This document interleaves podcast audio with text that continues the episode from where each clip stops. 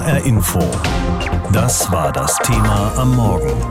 Am Tropf der Inzidenz. Wie lässt sich der Pandemieverlauf messen?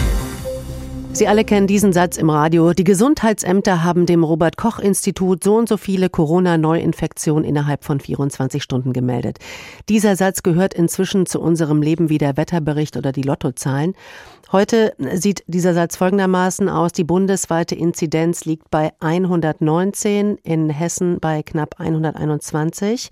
Das heißt, der Bundeswert ist heute ganz leicht erhöht von 118,6 gestern auf 119,1 heute. Aber die Zahlen sind natürlich immer noch so viel besser als noch vor einigen Wochen. Da kommt Erleichterung auf, aber auch ein bisschen Irritation. Das liegt an den sogenannten Inzidenzprognosen, die uns ja schon über ein Jahr begleiten.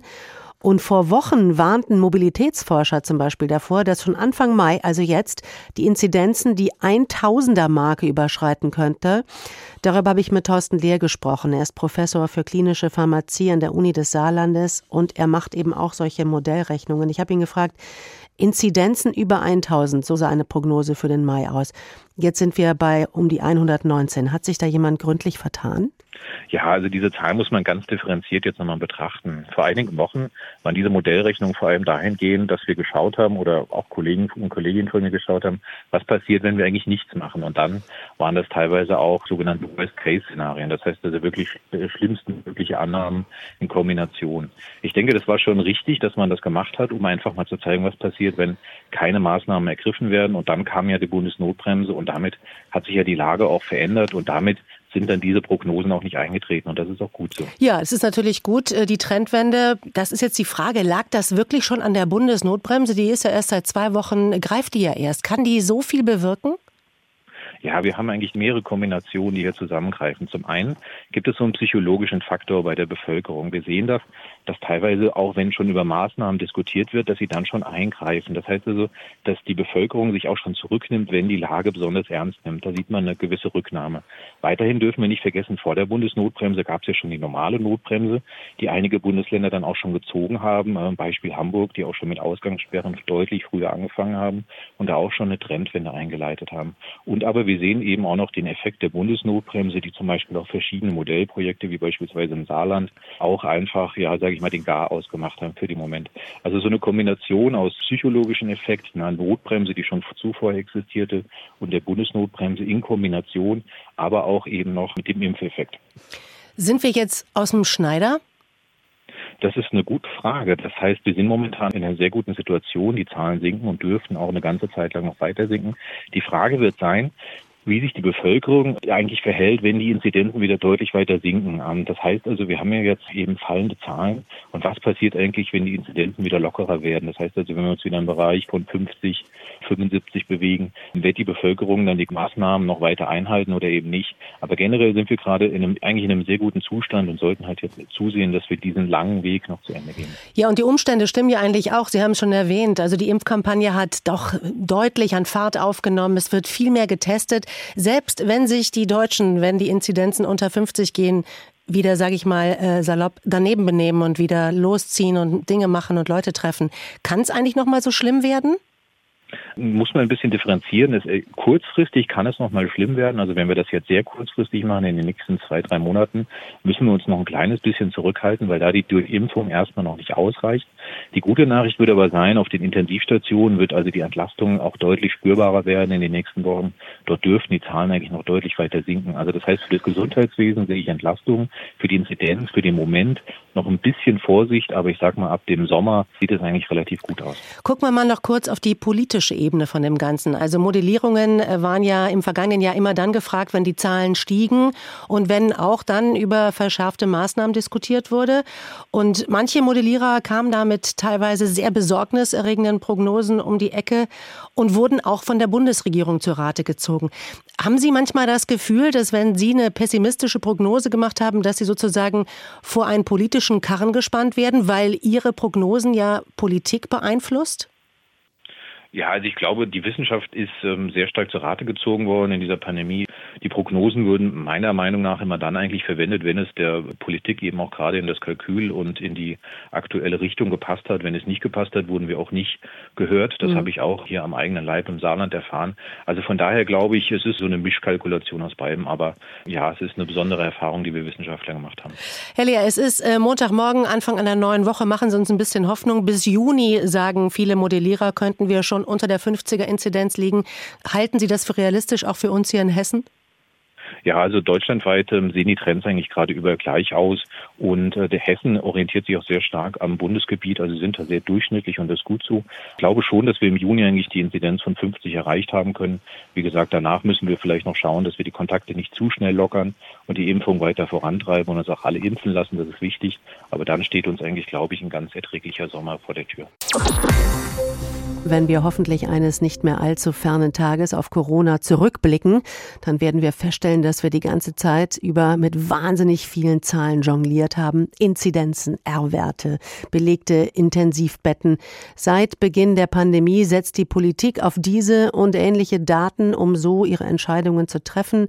Je nachdem, wie die Daten aussehen, werden dann Schulen geschlossen oder geöffnet, dürfen wir uns mit Menschen treffen oder nicht, müssen wir zu Hause bleiben oder eben nicht. Aber sind es verlässliche Zahlen? Gibt es eventuell noch mehr, auf die wir vertrauen sollen? So viele Fragen, die sich auch ein Kollege stellt, der seit Beginn der Krise die Zahlen sammelt und zu verstehen versucht. Für uns alle. Seit über einem Jahr versuche ich für den hessischen Rundfunk möglichst griffige Antworten auf diese Frage zusammenzustellen. Mein Name ist Jan Eggers, ich bin Datenjournalist im HR. Der Bedarf ist groß. Die Seite, auf der wir aktuelle Zahlen und Daten zu Corona zusammenstellen, ist mehr als 14 Millionen Mal aufgerufen worden seit Beginn der Pandemie. Wie bringt man so eine Pandemie auf den Punkt und aufs Komma? Zu Beginn haben wir einfach alle Infizierten gezählt, wie sie kamen. Weil uns diese Zahl allein wenig sagt, haben wir berechnet, wie viele Tage es dauert, bis sie sich verdoppelt. Ende März 2020 tut das übrigens auch die Kanzlerin. Heute ist es so, dass sich etwa alle fünfeinhalb Tage die Zahl der Neuinfektionen verdoppelt. Die Reproduktionszahl, die wir errechnen, liegt aktuell im Durchschnitt in Deutschland bei 0,7. Das war RKI-Chef Lothar Wieler rund vier Wochen später. Zu dieser Zeit hatte der berüchtigte R-Wert seinen ersten Auftritt. Inzwischen arbeiten wir und die Politik vor allem mit der Sieben-Tage-Inzidenz, also der Anzahl von gemeldeten Neuinfektionen. Welche Zahlen sagen uns wirklich, wo wir stehen? Ich frage einen Praktiker, der Tag für Tag gegen das Virus und um das Leben seiner Opfer kämpft, Dr. Sian Celik, Lungenfacharzt am Klinikum Darmstadt. Und er sagt mir, dass er tatsächlich täglich erstmal auf den Inzidenzwert schaut in den Kreisen Darmstadt und Dieburg. Also wenn man es einfach sagen will, ist die aktuelle Inzidenz für uns eine Prognose, wie es bei uns in zwei Wochen aussieht. Die Sieben-Tage-Inzidenz verrät allerdings auch vieles nicht, was der Arzt wichtig findet. Zum Beispiel, wer sich infiziert. Was das Alter angeht, kann man das aus anderen Daten noch herauslesen. Wir haben eben deutlich mehr jüngere Infizierte und von denen müssen anteilig insgesamt weniger ins Krankenhaus. Allerdings von denen, die ins Krankenhaus kommen, müssen mehr Patienten auf die Intensivstation. Dass Corona eine Krankheit ist, die überproportional die Armen trifft, das ist erst spät Thema geworden. Hier hätten bessere Daten geholfen, meint Celik und spricht von einer Schieflage in der Gesundheitsversorgung. Was ihn auch wundert, ist, dass Deutschland anders als Großbritannien es nie geschafft hat, breit angelegte Stichproben in der Bevölkerung zu ziehen, um dem Virus nachzuspüren. Eine Datenerhebungskatastrophe nennt das der Sozialwissenschaftler Professor Rainer Schnell. Der Intensivmediziner Sian Celik wüsste einfach gern, wie viel Grundimmunität gegen Corona wir denn nun wirklich schon haben. Und zum Schluss unseres Gesprächs gibt er mir da noch eine Zustandsbeschreibung, die schlecht in Zahlen zu erfassen ist. Die letzten zwei, drei Wochen waren die frustrierendsten und anstrengendsten Tage dieser Pandemie für uns im Krankenhaus. Da sind wir alle, die im Covid-Bereich im Klinikum Darmstadt arbeiten, uns einig. Ja, das lag daran, dass wir dauerhaft seit zwei bis drei Wochen keine Intensivstationsbetten frei haben.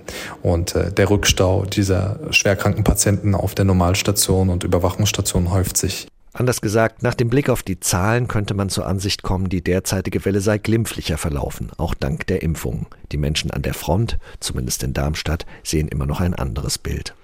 Corona ist nicht nur eine Pandemie, sondern auch eine Datenschlacht. Mit welchen Zahlen wir täglich zu tun haben, was sie bringen, was vielleicht auch nicht, welche Zahlen vielleicht auch fehlen. Eine Einordnung war das vom HR-Datenjournalisten Jan Eggers.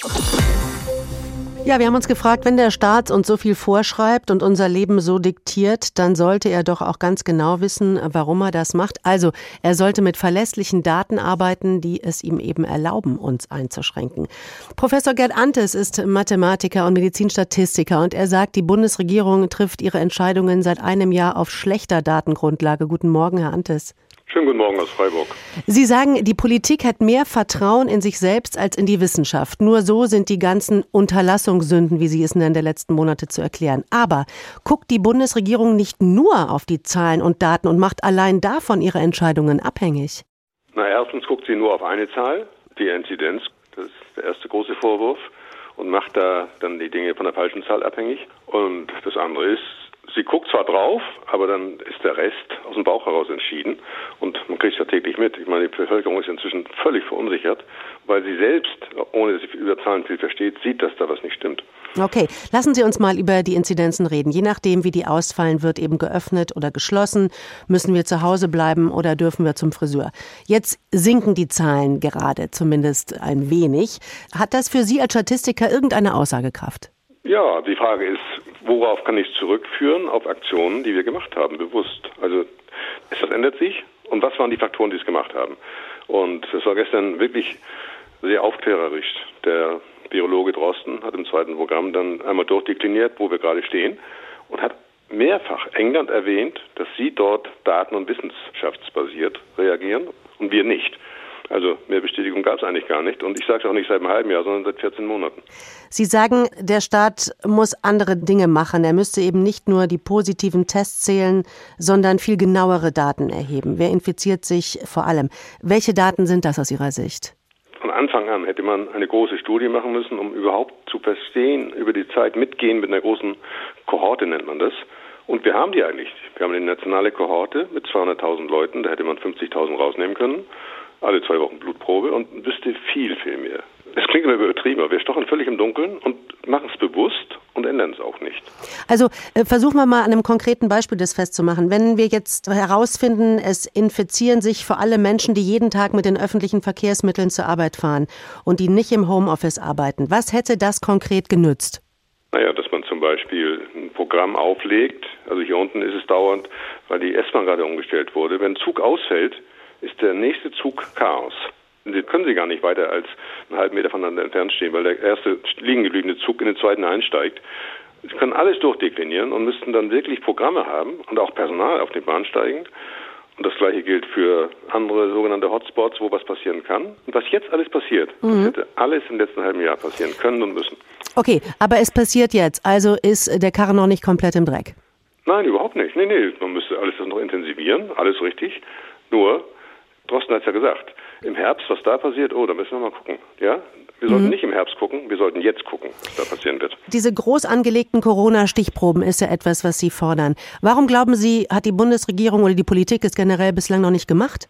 Nachweisbar, weil sie zum großen Teil nicht versteht, worum es geht und dann eben auch nicht die Beratung hat, die Ihnen das genau ins Buch schreiben würde. Und das ist eine Sammlung von politischer Arroganz und Inkompetenz. Das ist ja eigentlich ein schlimmes Bild, was Sie zeichnen. Wir leben jetzt mit Ausgangssperren, mit geschlossenen Schulen, Geschäften, Kinos und Theatern, haben uns irgendwie schon dran gewöhnt. Hätten bessere Daten uns das alles ersparen können? Ja, eindeutig, natürlich, weil allein diese Chaosdiskussion um die Schulen, also wenn Sie einmal rumfahren, Dänemark, Österreich, Schweiz und sich das anschauen, was wir da machen, die sind auch nicht besser, aber die machen es einfach. Und dann ist das Verrückte, das ist schon ein Running Gag, die Notbremse in Deutschland, die wirkt auch in der Schweiz obwohl sie nichts davon machen. Sie haben die gleichen Zahlen. In H-Info war das Gerd Antes. Er ist Mathematiker und Mitbegründer des deutschen Netzwerkes Evidenzbasierte Medizin. Wir haben uns unterhalten unter anderem auch über die Inzidenz, also die Sieben-Tage-Inzidenz, die Zahl der Neuinfektionen innerhalb einer Woche. Dieser Wert ist uns inzwischen ja fast so geläufig wie die Tagestemperaturen. Und im Moment bestimmt dieser Wert eben auch unseren Alltag, genauso wie das Wetter. Denn von der Inzidenz in unserer Stadt, in unserem Landkreis hängt ab, wie stark unser Leben im Moment eingeschränkt werden kann. Die sogenannte Bundesnotbremse greift ja ab einem Inzidenzwert über 100 ganz automatisch, ganz egal, wie die Lage sonst aussieht. Aber reicht dieser Wert aus? Erlaubt er wirklich eine Einschätzung der Lage? Mein Kollege Tobias Lübben hat in Offenbach, der Stadt mit der landesweit höchsten Inzidenz, sich mal umgehört. In Offenbach liegt die 7-Tage-Inzidenz schon seit Wochen deutlich über 200. Hessens kleinste Großstadt ist der Corona-Hotspot des Landes. Warum eigentlich? Das wird Bernhard Bornhofen ziemlich oft gefragt. Er leitet das Offenbacher Gesundheitsamt. Er sieht vor allem zwei Faktoren. In Offenbach lebten viele Großfamilien, mitunter in kleinen Wohnungen. Und auch dort habe sich die ansteckende britische Virusvariante verbreitet, sagt Bornhofen. Ein großer Unterschied zum Beginn der Pandemie. Wenn wir die alte Variante hatten von Corona, da war es eben so, dass von der Familie mit fünf, sechs Kindern. Da war, und dann hat einer praktisch die, das Coronavirus eingetragen. Dann wurden noch ein, zwei positiv. Die anderen wurden eben nicht positiv, obwohl da eben auch teilweise enge Verhältnisse waren. Und jetzt ist es so, dass eben alle positiv äh, werden in solchen Verhältnissen. Wenn Bornhofen der Stadtregierung seinen regelmäßigen Lagebericht gibt, dann schaut er deshalb nicht nur, wie stark sich das Coronavirus in Offenbach verbreitet, sondern auch, welcher Virustyp verbreitet sich? Haben wir zum Beispiel jetzt viele aus Südafrika oder aus Brasilien oder jetzt ganz aktuell, wie sieht es mit der indischen Variante aus? Im Moment habe sein Amt auch einige Reiserückkehrer aus Indien im Auge. Nachgewiesen wurde die indische Variante in Offenbach, stand vom Wochenende, zum Glück aber noch nicht. Offenbach ist aber nicht nur mit fernen Ländern eng verbunden. Die Offenbacher sind auch im Nahbereich sehr mobil, sagt Bornhofen. Es gibt ja vom RKI immer so eine Darstellung, wo gezeigt wird, wie sich die Menschen bewegen und wie viel. Da sieht man, die Offenbacher bewegen sich sehr viel, also viel mehr als beispielsweise die Frankfurter. Weil viele Menschen eben zur Arbeit in die Nachbarstädte und Kreise pendeln. Da fragt es sich, wie sinnvoll es wäre, zum Beispiel in Offenbach die Geschäfte geschlossen zu halten, während sie rundherum schon wieder geöffnet wären. Auch Hessens Ministerpräsident Volker Bouffier bezweifelt, ob solch eine Regelung für einen Ballungsraum geeignet ist. Wenn Sie das Rhein-Main-Gebiet nehmen, dann haben Sie in Frankfurt so, in Offenbach anders, in Main-Taunus-Kreis wieder anders. Das wird eine riesige Herausforderung. Immerhin, auch in Offenbach stimmt die Tendenz, die Inzidenz sinkt. Der R-Wert ist unter 1 gefallen, also jener Wert, der angibt, wie viele Menschen ein Infizierter im Durchschnitt ansteckt. Für Fachleute ist dieser Wert entscheidend. Er zeigt, ist das Virus noch auf dem Vormarsch oder schon auf dem Rückzug. Im Land Berlin ist er deshalb Teil der sogenannten Corona-Ampel, die drei Kennzahlen enthält. Die Inzidenz, den R-Wert und die Auslastung der Intensivstationen. Das wäre für Offenbach aber auch wieder schwierig, meint Bornhofen. Nehmen wir jetzt die Situation bei uns im Krankenhaus, wo die Leute auch aus dem Kreis, aus Hanau, aus Frankfurt hinkommen. Oder gucken wir uns nur die Offenbacher an, die teilweise wieder in ganz andere Krankenhäuser kommen, weil hier schon kein Platz mehr ist gerade. Auch hier müsse man sinnvollerweise den ganzen Ballungsraum in den Blick nehmen. Dann werde es aber wieder sehr komplex. Bornhofens Fazit ist deswegen pragmatisch. Der einfachste, schnellste und überall erhobene Wert ist eben die Inzidenz. Deshalb versteht er, dass die Bundesregierung genau diesen Wert zum Maßstab macht. Jeden Tag werden wir über neue Corona-Zahlen informiert und da ist der Richtwert der Politik die Inzidenz. Sie entscheidet darüber, ob Schulen geschlossen werden oder ob es Ausgangssperren gibt. Ein Argument dafür ist, dass Gesundheitsämter sagen, ab einer bestimmten Inzidenz kommen sie mit der Kontaktverfolgung nicht mehr hinterher. Kritiker bemängeln allerdings, dass es für die Inzidenzgrenzen keine wissenschaftliche Basis gäbe und dass sich die Inzidenz oft nur schlecht vergleichen lässt, denn die Kreise haben einige Freiheiten darin, was sie alles reinrechnen und was sie rauslassen. Nach welchen Daten also operiert die Politik in der Pandemie? Nicht immer folgt sie da der Wissenschaft, sagt Angela Tesch aus Berlin. Manches Mal gehe es auch nach politischem Kalkül und sie sieht als jüngstes Beispiel dafür eine Impfregelung, die mit dem Sommer flirtet. Was hat der zeitliche Abstand zwischen zwei Impfdosen mit dem Urlaub zu tun? Offenbar sehr viel. Mit den wiedergewonnenen Freiheitsrechten für vollständig Geimpfte besteht natürlich ein wachsender Wunsch danach, nicht nur eine erste Impfung zu erhalten, sondern auch schnellstmöglich eine zweite Impfung zu erhalten. Dafür hat Bundesgesundheitsminister Spahn Verständnis und verkürzt gemeinsam mit den Kolleginnen und Kollegen in den Ländern wieder besseren Wissens den Abstand zwischen zwei Spritzen. Für den Impfstoff von AstraZeneca empfiehlt der Hersteller vier bis zwölf Wochen. Eher für die obere Grenze plädieren wissenschaftliche Studien. Auch Spahn kennt sie. Tatsächlich ist die nachgewiesene Wirksamkeit höher, desto länger das Intervall ist. Aber die bessere Wirksamkeit scheint vernachlässigbar, wenn es der Urlaubsfreude dient und ganz nebenbei hilft, den ungeliebten Impfstoff unters Volk zu bringen. Ist das noch Gesundheitsschutz oder schon Populismus? Am Ende wird die politische Abstandsregelung den Hausärzten zugeschoben. Die dürfen sich mit den Dränglern und Unzufriedenen auseinandersetzen, die die Praxen mit Anrufen und Mails überrollen. Eine gute Daten- und Studienlage fehlt bei anderen Fragen. Wie lange sind Menschen eigentlich immun, die an Covid-19 erkrankt sind? Und wie lange wirkt die Impfung? Wir brauchen sehr viel mehr Tests systematisch fordert FDP-Chef Lindner. Nur durch langfristige und massenhafte Tests lassen sich Anstieg oder Abfall von Antikörpern nachweisen. Und wo oder wobei stecken sich Menschen am häufigsten an? Die Kanzlerin warnt dann gern vor einem diffusen Geschehen. Aus Datenschutzgründen werden Beruf oder sozialer Kontext von positiv Getesteten nicht gefragt. Beengte Wohn- und Arbeitsverhältnisse lassen die Infektionszahlen steigen, sagt RKI-Chef Wieler, weiß es aber auch nicht genau. Wir kennen keine Zahlen darüber, wie sich das momentan darstellt auf den Intensivstationen. Gut, dass wir mal drüber geredet haben. Ein Pandemiejahr musste vergehen, bis mobile Impfteams verstärkt in soziale Brennpunkte fahren und ohne umständliche Terminvergabe auf der Straße Impfungen anbieten. Die Pandemiezahl des Jahres ist aber die täglich dargebotene Sieben-Tage-Inzidenz für den eigenen Ort, den Landkreis, das Bundesland, für Deutschland. Warum? Weil wir es immer so gemacht haben, sagt der bayerische Ministerpräsident Söder, und weil eine Zahl einfach besser ist. Wir hätten kaum eine Steuerungssituation, wenn wir sieben, acht Zahlen irgendwie übereinander legen und eine Art Koeffizient ermitteln wollten. Das kann man mal probieren, aber derzeit geht es nicht. Die Inzidenzzahl kann auch sehr flexibel gehandhabt werden, weiß Kanzlerin Merkel zu erklären. Natürlich, wenn man jetzt mal den RKI-Empfehlungen äh, sich anschaut, dann ist größer 50 immer schon eine sehr gefährliche Zone. Das hieß Alarmstufe Rot in den Gesundheitsämtern. Allerdings änderte sich das im Frühjahr 2021. Aber wir geben politisch sozusagen einen Spielraum, einen Puffer, weil wir auf die neuen Testmöglichkeiten vertrauen. Die brachten den Gesundheitsämtern noch mehr Arbeit. Trotzdem wurde die 150er Inzidenz die neue 50. Wieso Schulen und Kita bei 165 dicht machen, war wohl weniger Politik als Bazar oder Gefühl. Naja, wenigstens eine klare Zahl. HR Info. Das Thema. Wer es hört, hat mehr zu sagen.